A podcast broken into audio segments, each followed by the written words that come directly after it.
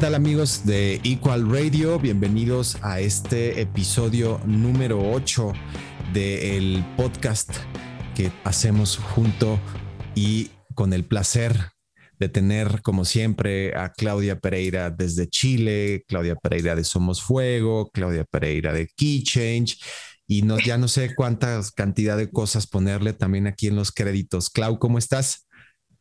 ¿Cómo estás, Juli? Eh, todo bien para acá, qué chistosa tu presentación. La verdad que me, me, me, alegras el, día.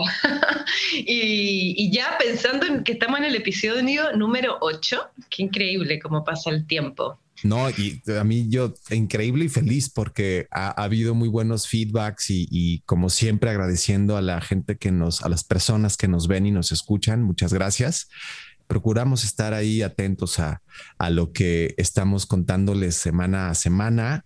Y bueno, Clau, para este día lo que comentábamos fuera del aire es tener una charla acerca de música y tecnología, pues em, digo, ya es imprescindible el hecho de, ya no podemos hablar de esto así, o sea, ya no son entes separados, sino que han estado siempre de la mano, digo, ¿no? Y desde el principio, ¿por qué? Pues porque la primera vez que se hizo una reproductor de música, pues fue cuando RCA le metió a un mueble un reproductor de vinilos, ¿no? O sea, prácticamente creo que la música siempre ha obligado a la tecnología a generar nuevas cosas o viceversa, como en el caso de, Apple, ¿no? O sea, que en algún momento cuando se genera y se crea el iPod, pues genera una revolución tremenda en la industria musical que fue la compresión de archivos, el poder comprar archivos digitales y lo cual derivó en lo que actualmente conocemos como sistemas de streaming, ¿no? Entonces creo que siempre ha sido muy disruptiva la música y la tecnología de la mano y separadas. Totalmente, bueno, ya la tecnología es un buen tema que da para mucho, eh, pero la tecnología forma parte de nuestras vidas. Ahora creo que entramos a, ya a tener que ver cómo utilizarla y cómo bien utilizarla, ¿no? Eh, porque seguimos hablando de tecnología y, a mí cuando me pone la palabra tecnología y música, rápidamente pienso en la accesibilidad. No sé si te pasa a ti, pero es, es, es eh, cómo generamos que, que, esa tecnología sea accesible para todos, ¿no? Y que también sea utilizada de una buena manera eh, por el bien de la música sí, yo creo que esa es la gran deuda, ¿no? Que se tiene, o sea, porque si bien ha, generado que haya una democratización de la música, ¿no? O sea, el hecho de, nosotros de este lado poder estar escuchando música desde artistas muy pequeños hasta artistas muy grandes, el, el hecho de que un artista no sepa qué puede pasar con su canción. Evidentemente, hablo de, que puedes danzar un tema, generar buenas prácticas, pero al soltarla, pues realmente no sabes qué va a pasar con ella, ¿no? Y creo que esta es parte, esto es parte de las cosas positivas de esta democratización del acceso a la tecnología, pero por otro lado también están las grandes deudas de que no en todos los países y hablando muy fuerte también de Latinoamérica, México, por ejemplo, cómo es que pues también tenemos nosotros comunidades que no tienen acceso a la tecnología, ¿no? O sea, para nosotros es eh. muy normal tener un teléfono y decir, ah, aquí tengo mi Spotify y Apple y Amazon, etcétera. Pero la realidad es que, pues, eso también requiere de banda ancha y de velocidad, cosa que realmente no todo el mundo tiene acceso. Claro, y, no solo de Latinoamérica. ¿eh? Recuerdo, mm, eh, para que como información, de repente uno piensa que Canadá, países así con un acceso a la tecnología bestial, y, después de haber participado en el Breakout West Festival, que espero este año poder ir presencial, eh, mm, me enteré, conversando con los artistas del lado inglés de Canadá, ¿no? que ellos no escuchan música, no utilizan mucho lo Spotify, justamente, porque es muy caro escuchar, tener internet en tu teléfono. De hecho, ellos escuchan música en sus casas, desde sus computadores, pero conectados en sus casas. Y eh, la juventud y la gente en general no tiene el internet o la, costumbre de escuchar música en su celular en las calles como nosotros, porque es súper caro para ellos. ¿Cachai? O sea, yo quedé como, mira, qué interesante, porque uno se imagina todo lo contrario, que en realidad el acceso va por, no sé, nuestros países, yo digo el sur de Chile, la Patagonia, que, ¿cachai? Eh, o el que vive al lado de un lago perdido al lado de una montaña y depende casi que del clima si tiene buena señal o no. Pero creo que el acceso va mucho más allá de lo que imaginamos de repente. No, y además, bueno, aquí tengo atrás a mi hijo, estas son las, las virtudes de trabajar en casa. Eh, creo que uno de los, de los temas obligados también para nosotros es el, el hecho de, de que también no creemos normal, ¿no? O creemos que, como bien dices, que Spotify es la gran compañía en todos los mundos. Sí lo es, pero por ejemplo, a mí me tocó que en muchas partes de Europa lo que sucede es que en, en por ejemplo, están más asidos a escuchar Bandcamp o SoundCloud, ¿no? O sea, que sí es... Exactamente, o sea, que, no, que son compañías un poquito más... Eh, escondidas, por decirlo de alguna manera, o que se utilizan para otras, para otras cosas, ¿no? Pero el tema de, los accesos es complicado y sí los costos, porque no cuesta lo mismo una suscripción de Spotify en Latinoamérica a lo que puede costar en Norteamérica o en Europa o en Asia. Mm. y ese es el tema de, donde hablaríamos también en temas de accesos, ¿no? Hola, Noel. Está haciendo un desastre el día de hoy. Eh, sí, totalmente. El tema del acceso y también el tema de su utilización. Yo estoy como dándole mucha vuelta últimamente a, bueno, porque es algo que he estado pensando mucho tiempo y lo, y lo vengo conversando también con colegas, es también el tema de, cuando hablo del acceso, la segmentación que genera la tecnología también. O sea, cuando hablamos del algoritmo, que le funciona para el desarrollo a los artistas en Latinoamérica o acá en Chile específicamente, como hablaba el otro día con Álvaro Guerrero, que eh, lo aprovecho de saludar, es, es, un algoritmo que funciona mucho para el desarrollo del trap, para el desarrollo de la cumbia. Pero ¿qué pasa con los artistas del rock? En realidad va por otro lado, ¿no? Em, y también la segmentación, o sea, el, algo que también estamos mucho conversando con mi querida Natalia San Juan, eh, que también la vas a, conocer en Corriente ahora en unos días más. De hecho, eh, muchas gracias por la invitación. No, de nada, gracias a ti por venir. Pero justamente es el tema de la segmentación en en el algoritmo y cómo eso tampoco ayuda de repente a visibilizar a los artistas en su totalidad, ¿no? O sea, mm, siempre está visibilizando más a un tipo de artistas que a otros, ya sea por edad, por estilo. Y, ese, es, ese, es, uno de los, de los problemas, por ejemplo, que, que, sucede ahora con el punto de Discovery Mode, que es esta prueba beta que está haciendo Spotify, ¿no? O sea, que por medio y, esto también es bien interesante que sepan cómo se va a manejar los artistas. ¿Por qué? Porque el aparecer en el Discovery Mode para Spotify, por lo menos, significa que tú estás renunciando a cierto porcentaje de tu, pues de tus ingresos por medio de estas plataformas. Y es, bueno saber esto, o sea, ¿por qué? Porque la, tecnología sí ha ayudado a estas, a estos bright sites que comenzamos hablando de ellos, pero también hay que entender cómo funciona para que mm. hacer que juegue a nuestro favor, ¿no? O sea, cuando me imagino que Spotify en algún momento va a hacer una gran campaña para promocionar su Discovery Mode. ¿Por qué?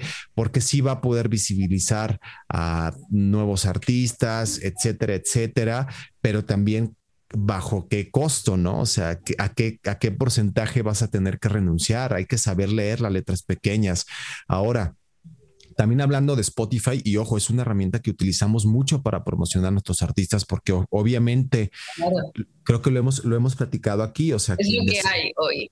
Sí, y, quien desarrolla la tecnología y quien invierte, pues obviamente tiene derecho a, tener un retorno económico. Aquí siempre hemos, eh, siempre promovemos como esta relación justa donde se paga por el trabajo, sí. El, el, tema es cuando hay o se detectan ciertos abusos, ¿no? O ahí es cuando no está bien. Pero también hay que decirlo, estos abusos se dan porque tenemos a un sector que no se informa. O sea, eh, alguien, alguien bien asesorado no, no se dejaría tan fácil.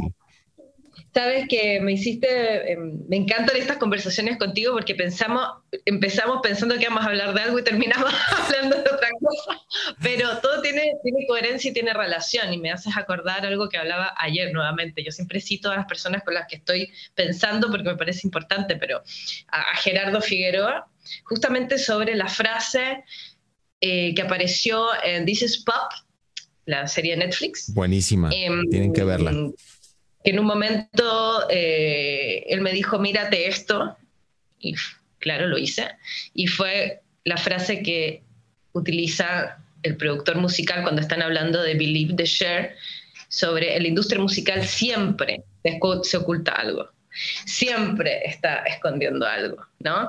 Entonces, es como que me quedé todo el día pensando en esa frase, siendo que heavy cuando yo hablo de la poca solidaridad, cuando hablo de, la poca colaboración real, de, esta diferencia entre los que saben mucho y los que no saben, eh, eh, y que es como una tendencia histórica de una industria musical que oculta información. Y ojalá casi que nadie se enterara de muchas cosas, como que fuese mejor así, no sé si te da esa impresión pues es, complicado, ¿no? Porque también yo, he visto o hay, o hay, ocasiones en las que nosotros también estamos tan saturados de tantas cosas y el enterarnos de todas estas cosas nos hace darnos cuenta que eso, o sea, que siempre hay cosas ocultas y, eso te tambalea un poco, ¿no? Los temas de estabilidad emocional y, psicológica.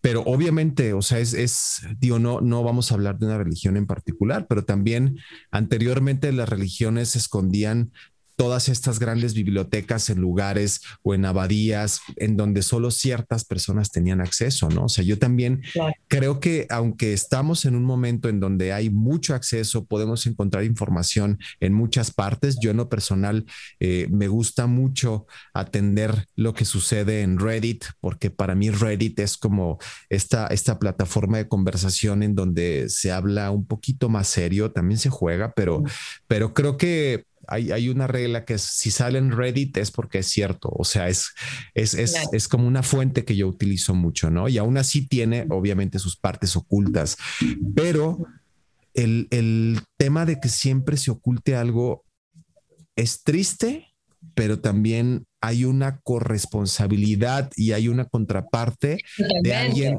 que nos rasca. Eso, eso es a mí lo que me conflictúa. De hecho, el, echarle la culpa solo al que no comunica sería un error, o sea, la responsabilidad empieza por nosotros mismos, creo que eso es lo que tú empezás a decir, ¿no? O sea, la importancia de informarse, de saber cómo funcionan las plataformas, eh, de, conocer de lo que estamos hablando, más si queremos ser artistas, si estamos trabajando con nuestra, nuestro ser, ¿me cachai? Eh, pero la responsabilidad es totalmente de uno, para empezar, ¿no? Ayer, de hecho, estaba viendo yo, de hecho, H fue el que publicó una, una frase ahí muy chistosa, que, pero que también me hizo mucho eco. H. Este, Martínez de Quimera, eh, donde eh, subió un cartel donde decía que eh, hablando sobre las verdades objetivas y el periodismo, y decía que si tienes a una persona en una, en una, en una parte diciendo que no llueve y tienes a otra persona en otro lado que dice que si llueve, dice, tu labor como periodista no es darle la voz a los dos, es abrir la maldita ventana para darte cuenta si sí o no está lloviendo. O sea, eso me, me hizo mucho ruido, ¿sabes? O sea, sí me, me flasheó. Y esto se relaciona precisamente también con, con, la, con, la información que consumimos. O sea, igual, eh, en muchas ocasiones se cree que las plataformas, o sea, reparten equitativamente el, el, dinero que se recibe por los accesos premium, pero la realidad es que no. O sea, la, mayoría de ingresos que se existe, que se existe por o que se paga por las cuentas premium va a quien ofrece mayores catálogos, ¿no? O sea, es como si antes tú entraras a una tienda de discos y no fuera el, el, para que tu pago no fuera hacia el disco que estás comprando, sino que pagaras como un cover para accesar a esta música o para poder decir, ah, voy a poder comprar esta música. O sea, hay que entender las plataformas y hay que hablar de ellas. Y si bien son funcionales, claro que sí, hay que utilizar la tecnología a nuestro favor y para que esto suceda, no hay nada más más que la información, ¿no? Totalmente de acuerdo. Así que a informarnos. Sí, están pasando cosas unos días. Sí, atentos. Y otra, otra cosa, ya para cerrar, me gustaría decirles, por favor, vacúnense. O sea, en serio, esas campañas de desinformación de, el 5G y que te están inyectando chips y es, es, voy a tomarme la libertad de decir que es una reverenda pendejada. O sea, lo siento por mi francés, pero el creer esas cosas, o sea, es una idiotez brutal y la única manera en la que vamos a poder reactivar economías y sobre todo las economías culturales es si tienen acceso a vacunarse, vacúnense. Ese es el tema, es que, yo creo dentro de las personas cosas tecnológicas de, o sea, que dañan el cuerpo, una estupidez. No, mi amor, estamos hablando de vacunas y te vamos a terminar. Muchas gracias. Perdón. gracias. Eh, no, no, pues, eh, es, importante entender que yo, yo soy súper de la idea de que todos tienen la libertad de expresión y decir lo que les requieran, ¿no? Pero, y decidir por sus cuerpos. Pero sí es verdad que eh, hay un momento en donde, nada, tenemos que avanzar y tenemos que avanzar juntos. Es que es empatía, ¿sabes? O sea. Sí, para que esto cambie y finalmente podamos eh, reactivar de verdad, porque si no es, está complicada la cosa, ¿no? Sí, avancemos y, e informémonos. Yo, este capítulo, capítulo finalmente se va a terminar llamando música e información, pero me encanta eso que dijiste, que comenzamos con una cosa y nos vamos hacia otra. Y bueno, es así. aquí les estaremos hablando de cuando salga el Discovery Mode y todos estos temas que tienen que ver con la música y la tecnología. Por lo pronto, Claudia Pereira, muchísimas gracias y nos escuchamos y vemos la siguiente semana, ¿no?